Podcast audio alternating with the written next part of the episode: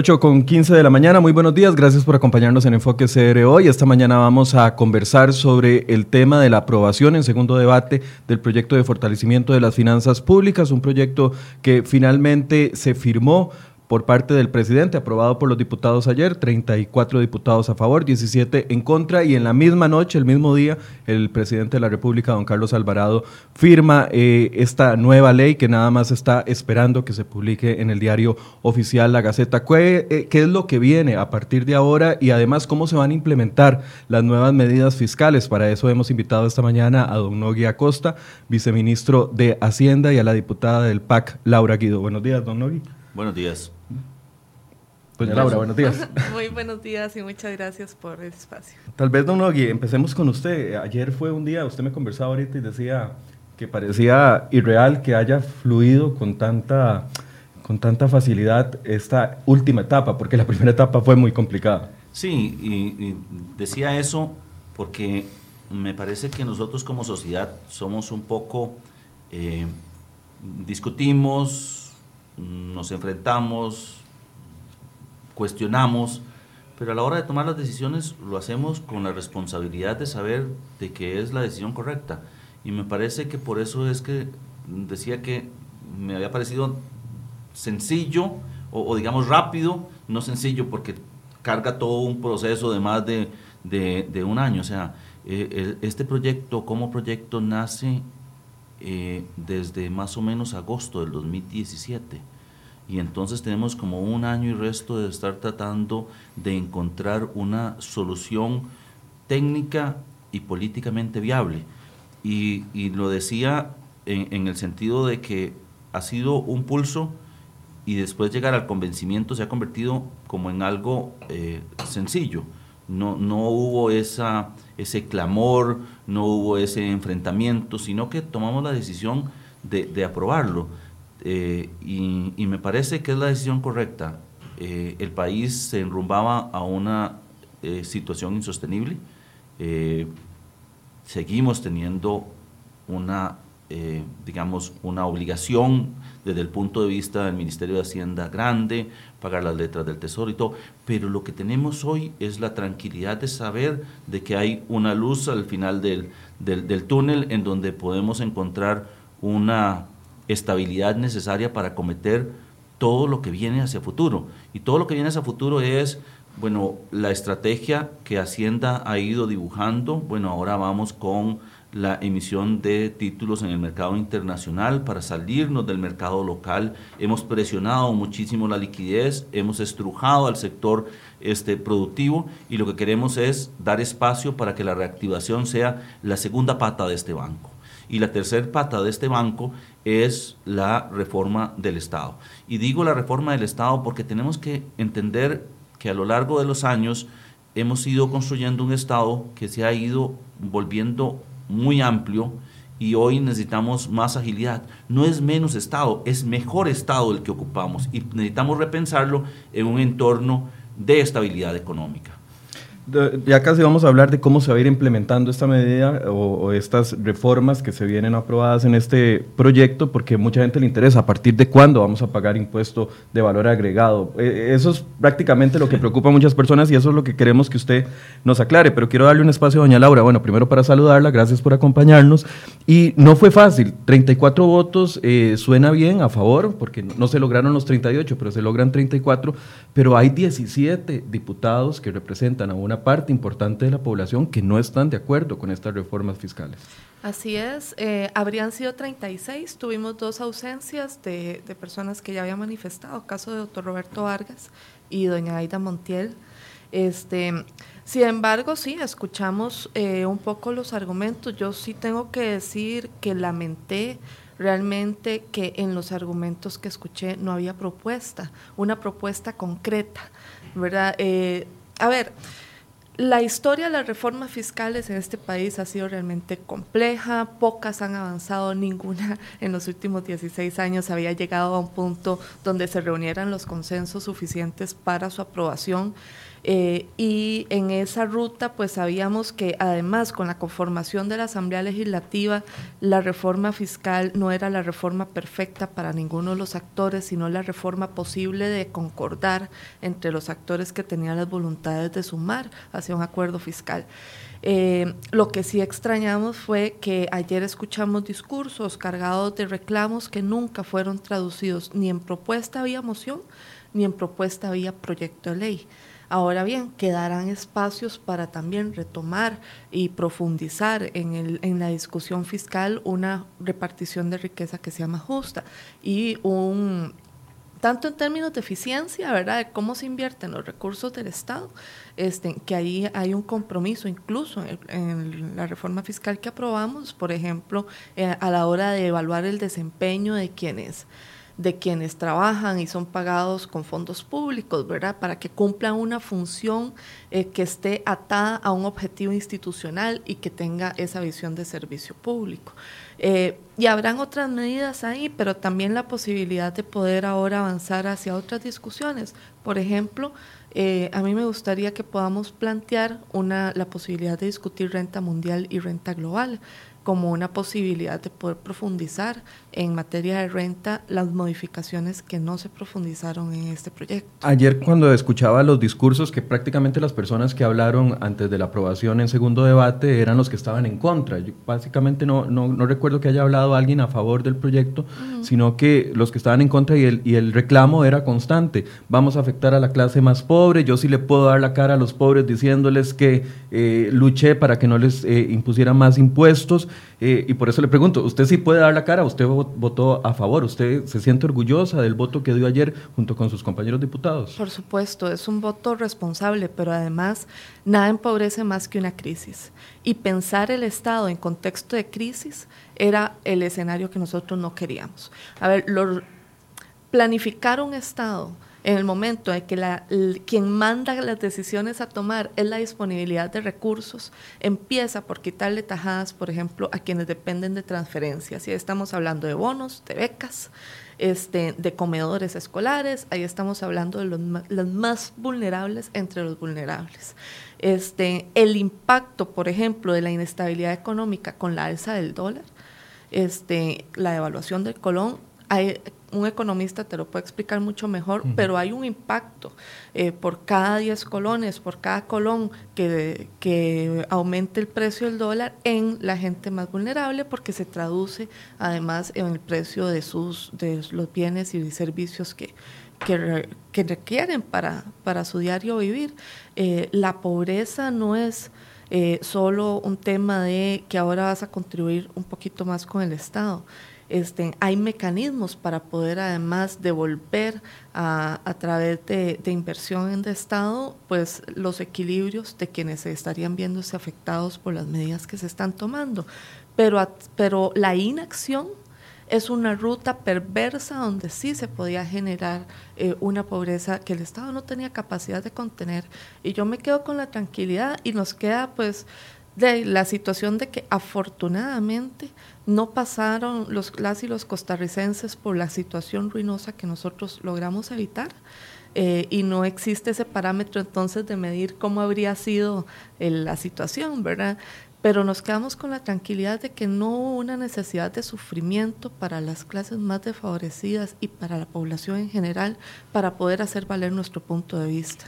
Hay toda una agenda pendiente que viene dentro de las eh, sesiones extraordinarias y también iniciativas. Ayer el presidente decía, le he instruido al Ministerio de Hacienda para que algunas de las eh, sugerencias de la Comisión de los Papeles de Panamá, de la Comisión del Cementazo, sean incluidas dentro de las políticas públicas para poder solventar a este grupo que quedó eh, descontento. Hay un compromiso no de, de a ver, de tratar de contentarlos, sino un compromiso de poder tomar las ideas serias que ellos han propuesto y poderlas trasladar eh, en, leyes, como por ejemplo el tema de las exoneraciones, que ha sido tan, tan eh, criticado, por ejemplo, por algunos diputados, incluyendo José María Villalta.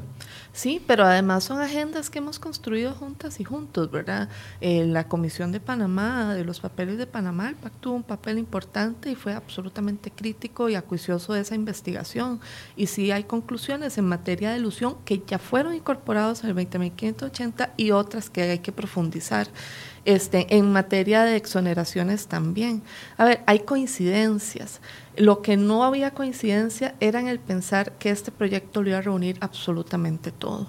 Eh, ahora tenemos la posibilidad de volver a zarandear la agenda legislativa y ver cuáles son las, mayorías que se van a estar conformando alrededor de proyectos, dónde están las coincidencias, con quiénes están y si hay una necesidad de revisar exoneraciones. Es un proyecto que está en la Comisión de Hacendarios eh, y también otras medidas que nos permitan generar más transparencia en las transferencias, en los intercambios monetarios y más controles más que nada para hacerlo visible para tributación de manera tal que se evite la, evasión y la ilusión. Ya casi vamos a hablar de los proyectos prioritarios. Don Nogui, una de las preguntas que todo el mundo se está haciendo en este momento, y les recuerdo que tenemos una encuesta en vivo tanto en nuestro Facebook Live como en el Instagram de CR Hoy. Ahí les estamos preguntando si respalda la aprobación en segundo debate del plan fiscal. Puede votar sí o no y también aproveche para enviar sus preguntas y comentarios, que aquí tenemos dos personas que se las pueden responder. Don Nogui, ahora sí, impuesto de valor agregado, ¿a partir de cuándo? ¿Cuándo eh, vamos a sentir los costarricenses esa obligación nueva que no, no, teníamos hasta el momento? Bueno, te voy a decir dos cosas. La primera es, entra seis meses después de la aprobación. Si sale publicado mañana, probablemente en, en junio ya estaríamos con la implementación del impuesto al valor agregado en los servicios en términos generales, canasta básica hasta un año después. Entonces faltan 18 meses para que impacte el tema de canasta básica. Ahora, la gente tiene que entender dos cosas. ¿Cuántos meses, perdón? 18. 18.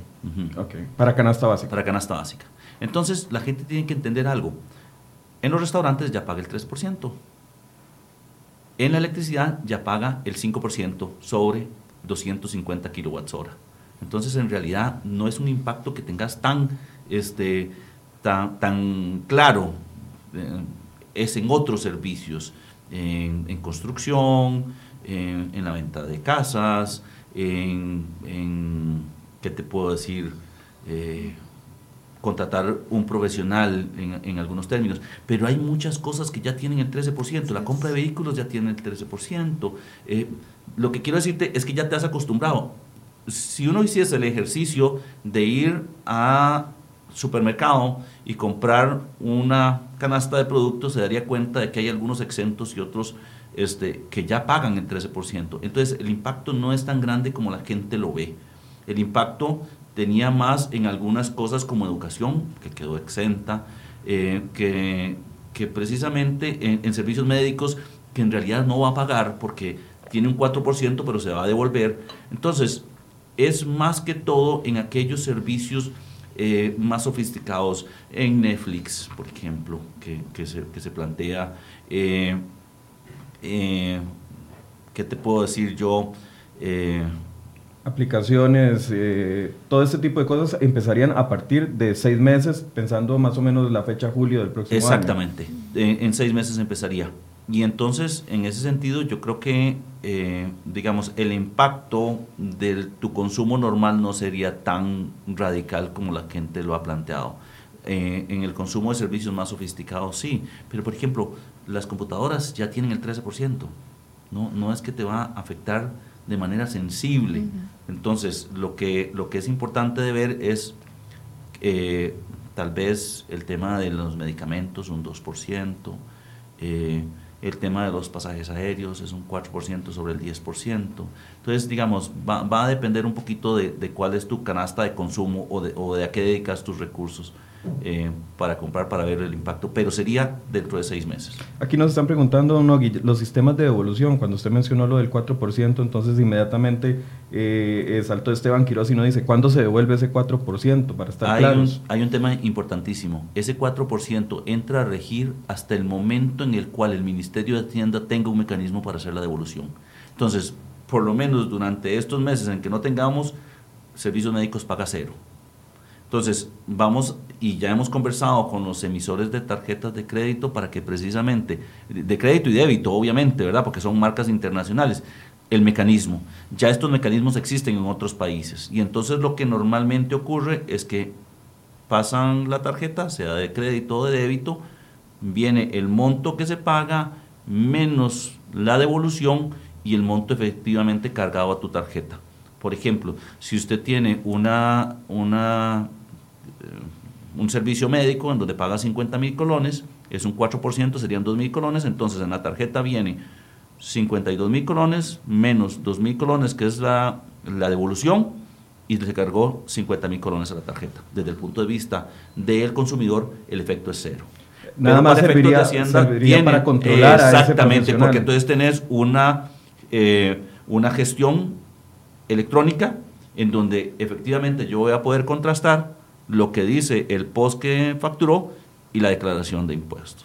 Ahora, con respecto a, la canasta básica, que es uno de los puntos que ha generado más controversia y tal vez más oposición, ese 1% a la canasta básica, hay una retribución eh, que va a trasladarse en ayudas sociales para las personas más necesitadas. No es que si yo voy y, pago el 1% lo puedo recuperar a la, vuelta de la esquina o en una oficina del Ministerio de Hacienda. No, porque, eh, por ejemplo, la canasta básica alimentaria son 50 mil colones. Eso es por mes. Habría que devolverle 500 eh, colones. Entonces, no hay un mecanismo. Es mejor lo que se planteó, y fue una discusión interesante desde el punto de vista de la gestión del proyecto, cómo puedo yo devolver eso en una ayuda directa ¿Cómo puedo yo efectivamente cambiar la condición de una persona o de la mayor cantidad de personas con la recaudación? Entonces se decidió que de los recursos que se iban a captar en canasta básica se iban a financiar 3.500 pensiones del régimen no contributivo. Estas 3.500 personas en el momento en el cual reciban esa pensión van a dejar la condición de pobreza extrema. Y entonces estamos atacando precisamente a quienes hoy no pueden salir de esa condición. Hay dos elementos que son importantes. Existe la pobreza extrema y, la pobreza. La pobreza se ataca con crecimiento económico y por eso era importante la aprobación del proyecto fiscal, porque nosotros venimos estrujando al sector productivo a través de la captación de los recursos. Pero la pobreza extrema se ataca a través de ayuda social. Y por eso era importante que volcáramos una parte de esta recaudación del proyecto fiscal a la ayuda a esas personas en condición de pobreza extrema. Y esas 3.500 pensiones estarían mejorando la condición de vida de 3.500 familias de costarricenses. Eh, don Nogui, eh, muchos de los comentarios son obviamente eh, en contra de lo, de, lo que, de lo aprobado. Dice Gaby Cambronero, por ejemplo, una curita en una operación de corazón abierto. Yo espero ver cuándo se empieza el fortalecimiento de las finanzas públicas mediante recortes y contención de gasto público. ¿Qué tan fuerte o con qué impulso va a trabajar Hacienda junto con el gobierno para poder aplicar eh, los recortes prometidos dentro del proyecto fiscal y la contención de gasto, que es eh, un disparador que nos ha metido en este problema. Mire, yo creo que primero me voy a referir al tema de la curita. Y yo creo que uno, eh, y, me tocó ser este, brigadista, lo primero que tiene que hacer es estabilizar al paciente para poder acometer la reforma. Y nosotros estábamos en un tema de crisis. Este proyecto lo que hace es estabilizar al paciente. Nadie opera inmediatamente. Si hubiéramos entrado a la operación inmediatamente, nos hubiéramos matado. ¿Por qué? Porque el impacto de detener el gasto público en la dimensión en que se requiere para poder estabilizar este país hubiera generado una, una, digamos, una atrofia del, sistema productivo. Eh, en este sentido, el proyecto tiene una responsabilidad y es cómo podemos seguir creciendo nuestra economía sin impactarla de manera directa. Por eso el proyecto de reforma fiscal tiene un componente de ingreso, que es impuesto al valor agregado, una nueva escala de renta para los salarios, lucha contra la evasión, y eso es desde el punto de vista del ingreso. Y desde el punto de vista del gasto es, del gasto es cómo desacelero ese gasto. A ver, hay tres temas importantes. El proyecto fiscal trata de digamos, contener uno de los disparadores del gasto que son las remuneraciones. Y no necesariamente las remuneraciones, es que a las personas hay que pagarles bien, pero cuando usted crea un montón de pluses salariales, entonces ya usted no le está pagando bien a él, le está generando, eh, eh, digamos, incrementos de su remuneración no directamente relacionados con la productividad, porque muchas de esas cosas se ganaban, como bien decía doña Laura ahora, sin la necesidad de una evaluación, sin saber si estaba siendo productivo, sino que era por el simple hecho de estar sentado en una silla, y eso no es correcto. El segundo tema es que viene la reforma, eh, la implementación de la regla fiscal, que es un desacelerador del gasto. Entonces, hay una obligación con consecuencias para el jerarca de Hacienda de si no se establece esa desaceleración. Pero el tema más importante es si hay voluntad del gobierno o no. El gobierno de don Carlos Alvarado presentó el primer proyecto de ley en los últimos años que si usted excluye intereses y pensiones, decrece en relación con el proyecto de presupuesto del año anterior. Y fue aprobado en la Asamblea Legislativa entendiendo la dinámica sobre la cual se basa hay una incapacidad de poder controlar el tema de las pensiones, porque ya no es un tema de crecimiento. Don Carlos fue a la, sala constitucional a pedir una limitación a las pensiones de, con cargo al presupuesto. Y la sala también entendió cuál es la dimensión. O sea, ya hemos tomado las medidas. El gobierno anterior aprobó varias disposiciones para controlar las pensiones de lujo. Cuatro entonces, proyectos. Entonces, hay, hay, hay que tener claridad. Eh, esto es como, como no sé, como una inflamación. La inflamación no se va a detener inmediatamente. O sea, necesitamos empezar a tomar medidas y a lo largo de un par de años vamos a ver el efecto. ¿Por, qué digo esto? Porque eh, la responsabilidad con el gasto solamente se puede tomar cuando tengamos las herramientas para hacerlo. Pero este gobierno lo hizo desde el principio y vamos a seguir en esa dirección. También hay un tema importante eh, la fiscalización es desde el punto de vista de la Asamblea Legislativa.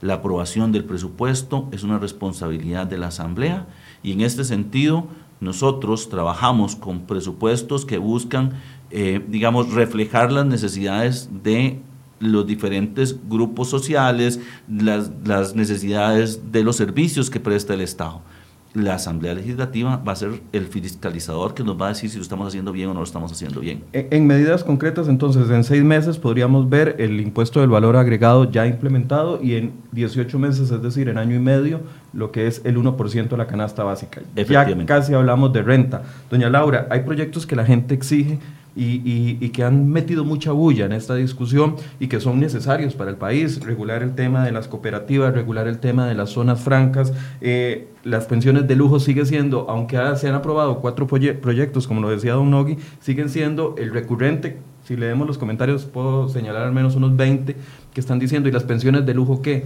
¿Cómo va esa agenda para poder ir implementando medidas paralelas y aprovechar el momento para ir arreglando varias cosas a nivel de Estado? El, tema de pensiones de lujo, por ejemplo, eh, fue ya pues bastante avanzado por parte de la sala constitucional. Lamentablemente lo que nos termina diciendo es, bueno, no habrán nuevos pensionados de lujo. Este, quienes ya gozan de ese beneficio, pues hay limitaciones para poder hacer un, un recorte. Sin embargo, eh, en el 20.580 se establecen nuevos tramos en el, impuesto de renta que nos va a permitir recaudar a esta gente que recibe rentas mensuales, sean salarios o pensiones, este, superiores a los 2.103.000 colones, eh, pues tener un porcentaje más alto, 20%, eh, que actualmente están pagando 15%, incluso 25%, ¿cierto? Para mayores de, 4 este, millones. Para mayores de 4 millones. Entonces, vamos a poder desde ahí recaudar este, y generar que ese ingreso, de alguna manera, pues el Estado lo recupere. En pensiones de lujo, entonces, no se ve en el, en el panorama un proyecto que porque yo entiendo, la, ya se han sancionado mucho las, las, pensiones de lujo con las contribuciones solidarias, etcétera, pero la gente sigue exigiendo y pidiendo mayor control del tema de pensiones de lujo. Claro, nosotros lo que tenemos que dejar es la absoluta garantía de que no habrán nuevos pensionados de lujo. Este, la resolución constitucional lo que nos dice es sobre los existentes, eh, pues lo que hay es opciones de recaudar a través de, de estas medidas como el tema de impuesto Eh, pero de, será, es muy, muy fuerte la expresión, pero será hasta que mueran. ¿verdad? Que estas personas en, en, alguna medida estarán gozando esos beneficios. Sin embargo, la posibilidad de que da el 20.580 de poder recuperarlo a través del impuesto de renta, pues ahí le alivia bastante al Estado esas erogaciones. Ahora, estos son medidas de justicia, ¿verdad? No podemos pensar que la situación fiscal atendiendo el tema de pensión de lujo se, se curó, Es un tema de justicia y distribución de riqueza, este, de que es, no es no se justifica que una persona que no ha aportado, y no es un tema de pensiones altas per se, ¿verdad? Este, si usted toda su vida tuvo una contribución sostenida en el tiempo alta y generó una pensión robusta para su, para su vejez, eh, pues en, en buena hora. Lo que no se justifica es que hay regímenes que tienen condiciones diferenciadas y de privilegio donde usted además está generando, está recibiendo una pensión más alta que aquella para la cual usted cotizó. ¿verdad? Esa es la pensión de lujo y esa es la que se está combatiendo. Ahora, en los proyectos de ley existentes, eh, todavía no vemos cuál es el nuevo aporte respecto a lo que se aprobó anteriormente. Eh, y lo que tenemos que dejar es revisar en las propuestas que hay cuál es la que nos dan la absoluta certeza de que podemos de todo cerrar esos portillos que hay donde hay gente que recibe una pensión. Claro, porque la gente sigue exigiéndolo como si fuera eh, situación arreglable con una sola ley. Y ya hemos visto que se han aprobado cuatro leyes en los últimos cuatro años y aún siguen existiendo. Esto también demuestra el desorden que tenemos como Estado a la hora de otorgar eh, diferentes beneficios dependiendo del grupo al que pertenece el, trabajador. Así es. Este, igualmente hay también otras discusiones interesantes, ¿verdad? Y una de ellas es principalmente la posibilidad de poder reactivar la economía eh, pensando en cómo podemos a través de la generación de empleo, pues también incentivar el consumo, incentivar que la economía vaya teniendo su dinámica y que el Estado tenga una mayor recaudación también. Este, y desde ahí, pues la posibilidad de acompañar a nuevas empresas, por ejemplo, un proyecto como Fonproduce, eh, para que en los primeros años gocen de algunos beneficios que les ayude a consolidarse, pero además que tengan un acompañamiento del Estado para consolidarse en su dinámica económica, bueno, eso son oportunidades de que podemos generar al emprendimiento también un acompañamiento interesante. Impuestos a cooperativas. Está ya convocado para las extraordinarias. Se le ve ambiente, porque incluso hay editoriales de otros medios de comunicación que decían que eh, hay una, un rechazo por parte de Liberación Nacional, que ha sido un gran aliado de ustedes, del PAC, para el tema fiscal y que ya se están echando para atrás. Pero mm. a, nivel de ustedes, ¿hay una voluntad política de regular el tema del, del impuesto que pagan las cooperativas? Hay un compromiso del Partido Acción Ciudadana de poder avanzar en esa línea. El proyecto nos nosotros contribuimos con la redacción. Eh, sí creemos que es propicio que haya una discusión sobre el tema. Eh, y está en la Comisión de Económicos. ¿Por qué en la Comisión de Económicos? Porque es una comisión que tiene un buen ritmo de trabajo. Eh, ha estado gestionando proyectos de una forma rápida, considerando lo que es un proyecto ordinario. la verdad es que han tenido resultados interesantes bajo la presidencia de Pablo Heriberto Arca, que es además del, del PUSC. Este, y eh, pues ahora se está en la etapa de poder escuchar cuáles son las preocupaciones del sector. Ningún proyecto entra perfecto o sale intocado de la Asamblea Legislativa. Hay posibilidades de mejoras. Por ejemplo, eh, las empresas privadas gozan de algunos beneficios fiscales sobre la responsabilidad social corporativa que realizan. En el caso de cooperativas, pues se invierte a través de, los, de las parafiscales y las reservas que tienen por ley, se invierte, por ejemplo, en términos de educación o inversión social y demás. Eh, pero si invirtieran más eh, que el porcentaje que están exigidos por ley, el proyecto no contempla el tener el mismo tratamiento que tiene una empresa privada con respecto a, la inversión en responsabilidad social corporativa.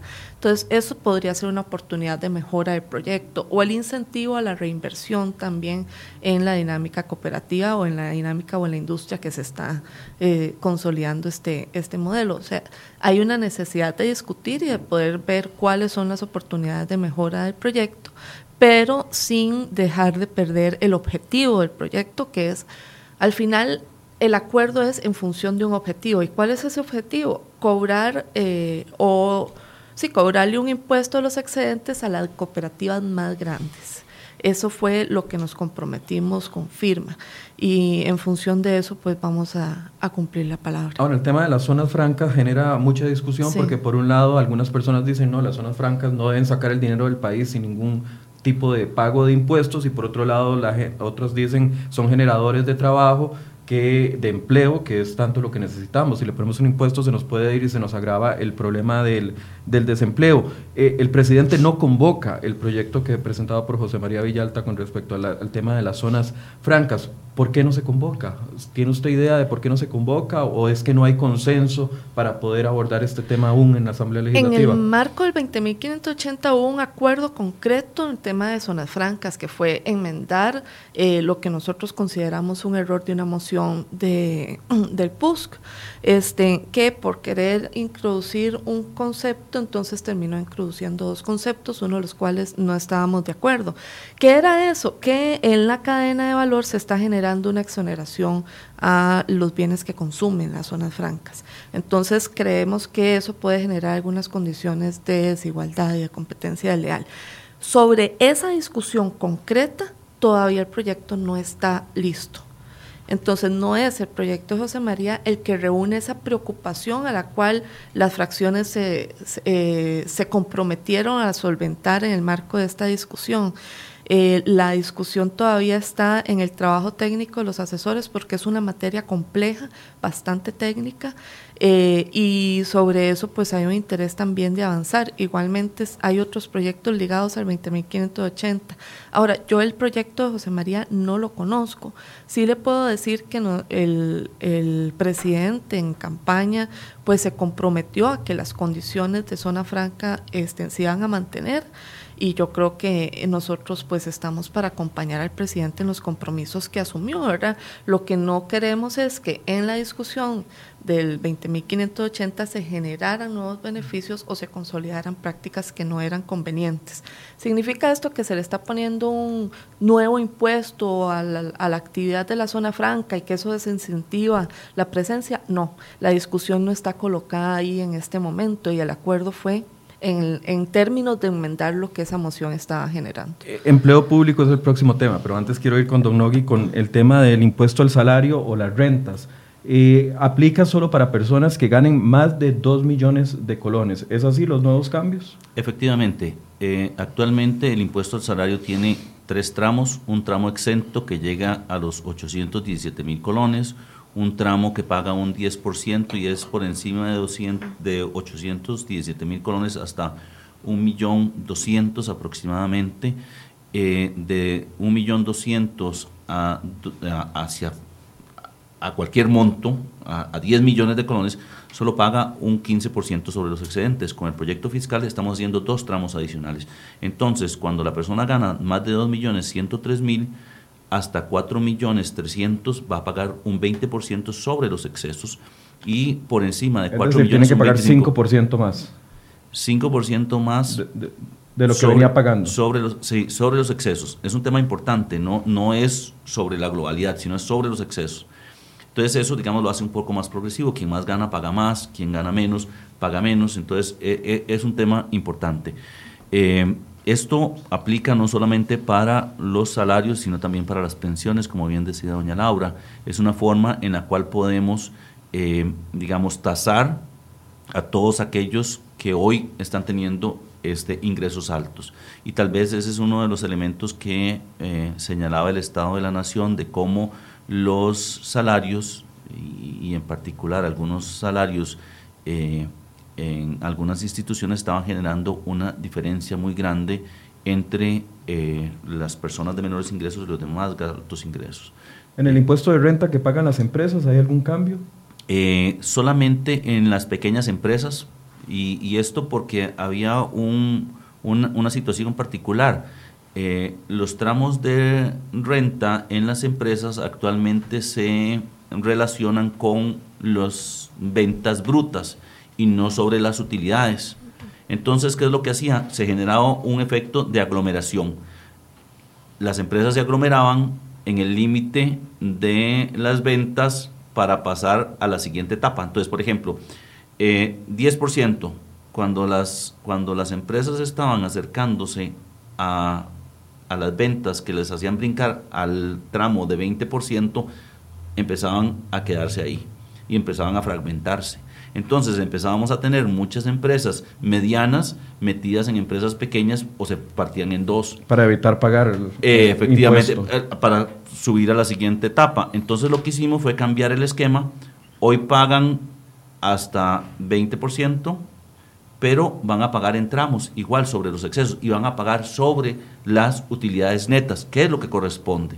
No sobre las utilidades brutas. ¿Qué quiero decir yo? No es el escalón en función de las utilidades brutas, sino de las utilidades netas. Y eso mejora las condiciones para las empresas y les permite tener, digamos, como ser más transparentes a la hora de hacer su declaración de impuestos. Pero también hay un tema importante y aquí hay que aclararlo en relación con la idea de mejorar las condiciones para las empresas.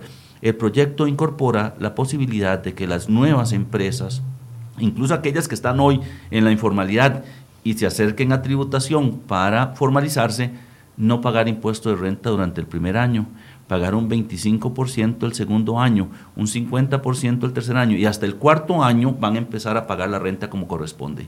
Y este es un incentivo para los emprendimientos, para los pequeños empresarios que están empezando, que no tengan esa, digamos, esa carga eh, eh, tributaria de manera inmediata. Ahora, entonces, tratando de traducir cómo va a ir esto, qué, es lo que viene, entonces en seis meses IVA, en 18 meses 1% eh, de la canasta básica. Renta a partir del momento en que se publique la ley, los que, los que ganen más de 2 millones comienzan a pagar más. Efectivamente. ¿Qué pasa con la amnistía tributaria? Eh, la amnistía tributaria entra de manera muy mal vista por muchas personas que critican el hecho de que se esté perdonando los eh, no el capital que se debe, sino eh, los intereses. Sí, yo voy a decirte,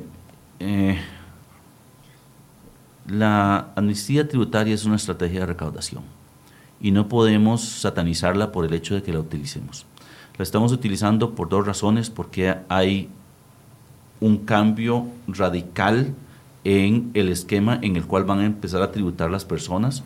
Eh, en el sector bancario, por ejemplo, tenemos un problema en los cual a lo largo de todos estos años hemos tenido una diferencia muy grande entre lo que los bancos declaran y lo que nosotros fiscalizamos y, e identificamos como lo que efectivamente deberían este, pagar.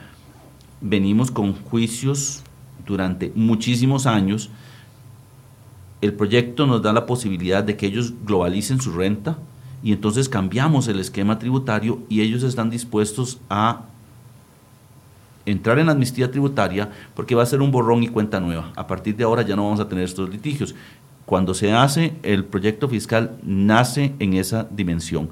¿Cómo hago yo para poder, mm, digamos, dejar de pelear con quienes hoy no me han pagado y judicializarlos y terminar en juicios porque en, términos generales yo no te puedo dejar de cobrar.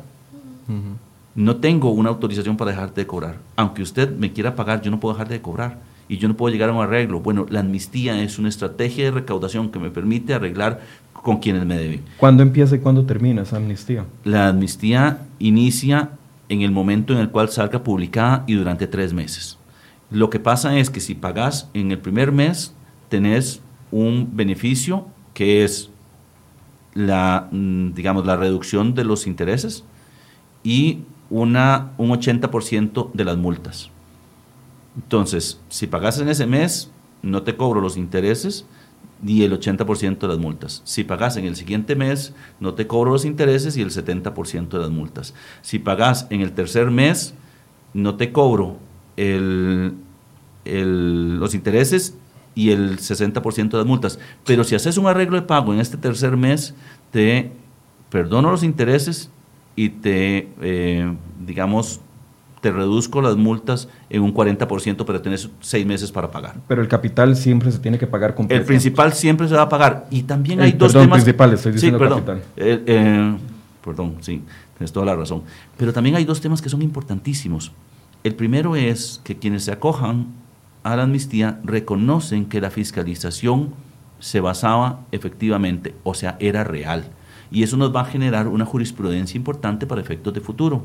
Y el segundo tema, que es, eh, digamos, importante desde el punto de vista de, de Hacienda, es que va a permitir regularizar a un montón de personas que en algún momento por esas diferencias se habían alejado de tributar y entonces nos da una mayor transparencia y nos permite aumentar el número de contribuyentes, que es el segundo efecto que nos parece importantísimo de la amnistía. Los cambios en empleo público, ¿a partir de qué momento comienzan a aplicarse a los empleados públicos a los que se les va a aplicar estos cambios que incluía el proyecto fiscal? Eh, desde el punto de vista del el proyecto, lo que tenemos de manera inmediata es convertir la anualidad en nominal. Eh, en este sentido, las siguientes anualidades a partir de la aprobación de la ley ya no serán un porcentaje de el, salario, sino que van a estar nominales y van a fijarse con la anualidad del 2018. Entonces, en ese sentido, entrarían. ¿Y aplica eh, para todo el mundo por igual ese monto nominal? O depende para todos por igual. O depende de la institución. Porque mucho se había criticado, por ejemplo, que la UCR tiene, tenía anualidades del 5%, mientras otros tenían el del 2%. ¿Cómo para va a funcionar eso? Para todos. Es un tema que es importante.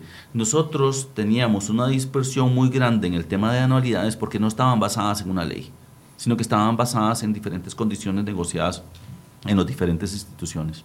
Y eso es lo que nos había generado esta dispersión y, esta situación en donde un chofer en el sector público gana muy, o sea, una diferencia abismal frente a un chofer en una institución autónoma. Entonces, esas disparidades que honestamente son, eh, digamos, malas, eh, generan e, e, e, esa indisposición de las personas a decir, ¿cómo puede ser posible que yo hago exactamente lo mismo que el que está aquí a la par sentado mío y él gana dos veces? son dos Costa Rica, la Costa eh, Rica del empleado público y la Costa Rica del empleado privado, prácticamente.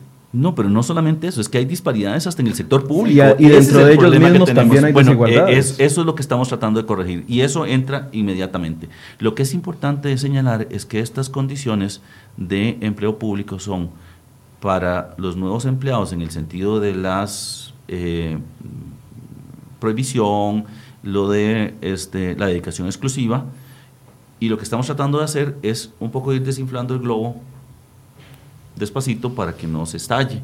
Entonces, eh, va a aplicarse a los nuevos empleados, pero nos da la oportunidad de mejorar las condiciones de salario. Por eso es tan importante la ley de empleo público que viene en marzo. Ya, ya le tiró la bola a usted, doña Laura, de una vez, que era la, próxima pregunta. ¿Van a impulsar con la misma fuerza, con el mismo ahínco, con el mismo eh, energía la ley de empleo público que se prometió comenzar a conversarse ya a partir del mes de marzo o, o cuál es el panorama que se ve en la Asamblea Legislativa? Bueno, aquí esperamos el liderazgo del Ministerio de Planificación este, con, el acopio profesional y la solidez técnica que tiene, que tiene ese ministerio en manos de doña Pilar.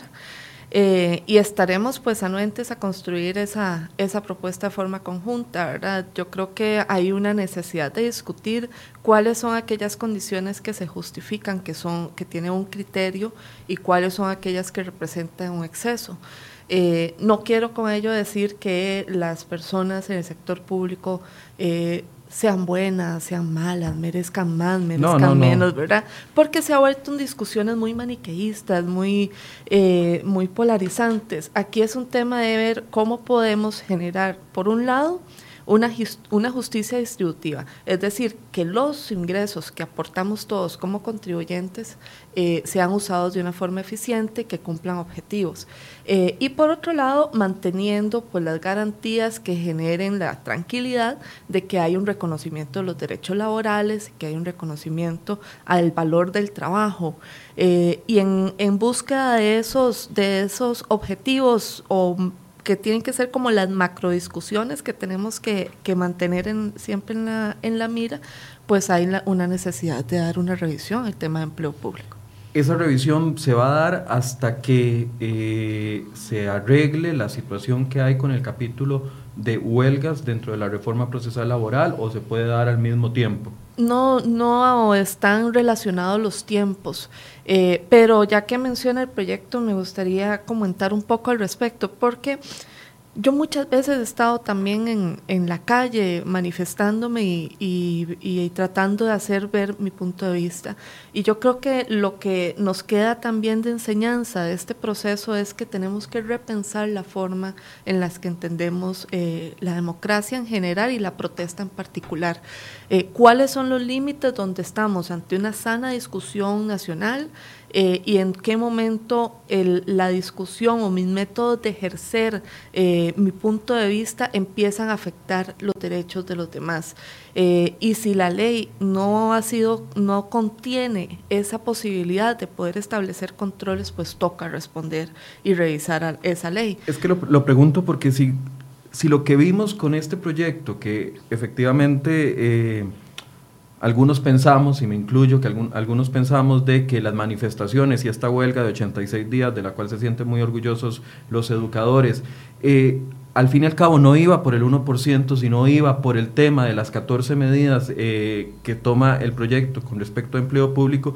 Yo no me imagino ustedes impulsando un proyecto de empleo público general con, estas condiciones de huelga y de, la incertidumbre que existe. En este momento no sabemos cuáles están en, segunda instancia ya confirmadas, no se puede confiar de, de las que estamos esperando en segunda instancia declaratorias de ilegalidad, me estoy refiriendo. Entonces, no, no sé si un paso lógico es reformar ese capítulo, porque sabemos que en el momento en que se discute empleo público, otra vez los empleados se van a tirar a la calle y no queremos un 2019 eh, paralizado como fue este 2018, por, al menos en el caso de educación. Por supuesto. Eh, yo lo que puedo decir es que de, de, mi parte, pues hay un compromiso con el proyecto del diputado Benavides con respecto al tema de la protesta. Este, y que sí vemos la, la importancia, pero sí también quiero mencionar eh, que este, esta votación de 34 diputados y diputadas eh, a pesar de la adversa circunstancia, hubo visión de que este proyecto era necesario y era correcto. Y a pesar de la enorme presión que se ejerció a nivel nacional y particularmente eh, contra algunos diputados y diputadas, este, aún así hubo esa, esa claridad de tomar una decisión que era necesaria.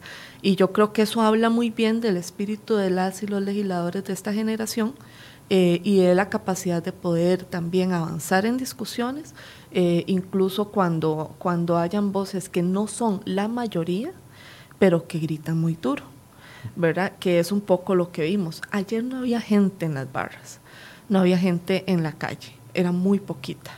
Y a mí me llamó la atención porque sí vi los llamados de los sindicatos a no quedarse en la casa y salir a protestar. Y entonces sí, abre esta discusión de entonces qué era la huelga, contra qué era. Y efectivamente, desde el principio nosotros lo manifestamos. Tuvimos que crear hashtag eh, de este, que no le mientan para sacar diariamente aclaraciones del montón de desinformación que circuló, porque al final la crítica no era al contenido del proyecto en materia tributaria, era al, proyecto en materia de empleo este, y en materia de condiciones desiguales e insostenibles, porque es que también eso hay que, hay que decirlo. Tal vez uno puede pensar que es muy justo que a mí me paguen un 5% de anualidad. El tema es que a lo largo del tiempo el Estado no lo podía seguir pagando. Y entonces era o mantenemos eso o qué hacemos, a quién le dejamos de pagar, a quién se le van a cortar las transferencias.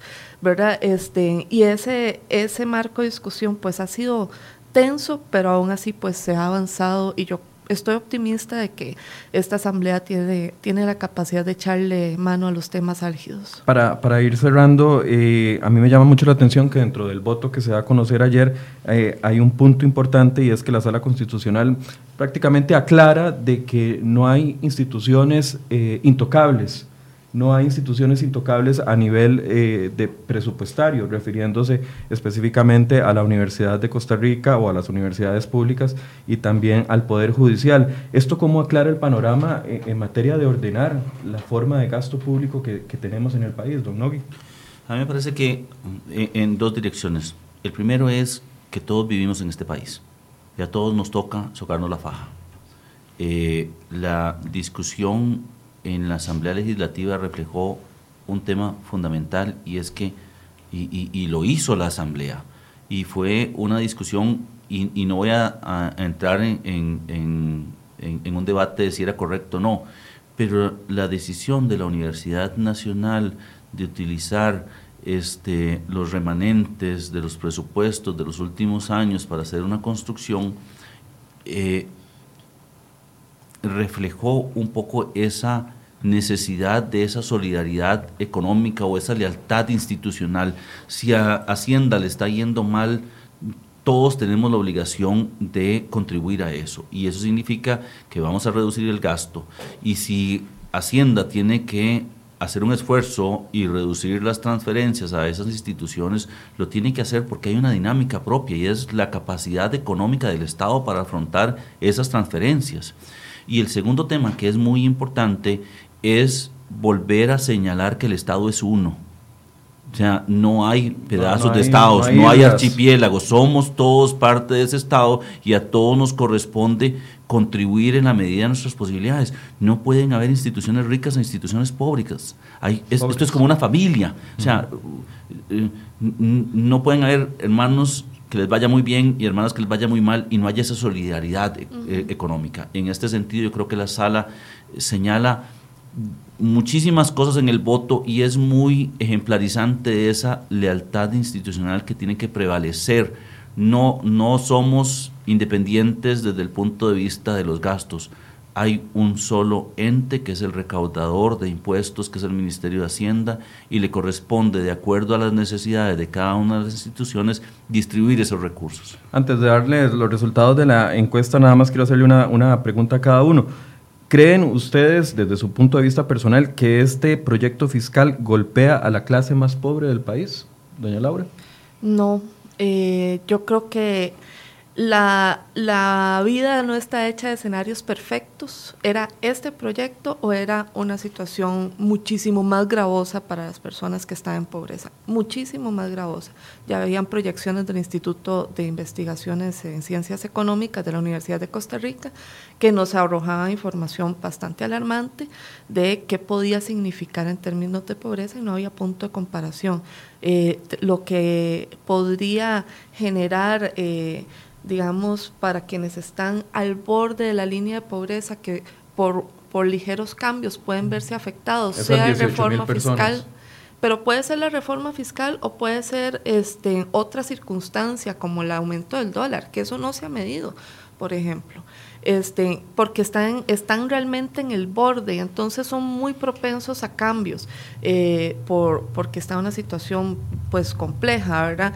Pero eh, se tuvo esa visión de poder contemplar que haya una inversión social a través del mecanismo de devolución, se llama, no quiere decir, como dijo Nogui, que te van a devolver los 500 colones, sino de la posibilidad de invertir como Estado en atender a esas personas, pero además afectar todavía más gente de forma positiva para ayudarle a salir de pobreza una economía en situación de no crecimiento, como estamos, eh, que actualmente se está desacelerando el crecimiento, este, o de alto endeudamiento, o de condiciones que generaran incertidumbre como para invertir en Costa Rica, es una situación realmente grave para quienes dependen de la generación de empleo que tiene el sector privado para quienes dependen de la posibilidad de que el Estado invierta y les acompañe en sus vidas.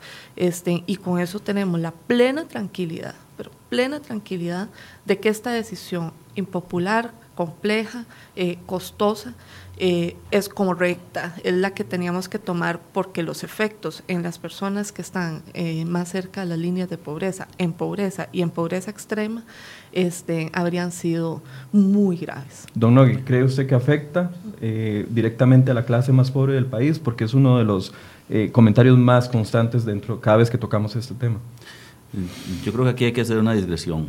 La política social solo se puede hacer a través del Estado. Así es eh, la pobreza se ataca con crecimiento económico y íbamos directo a una crisis.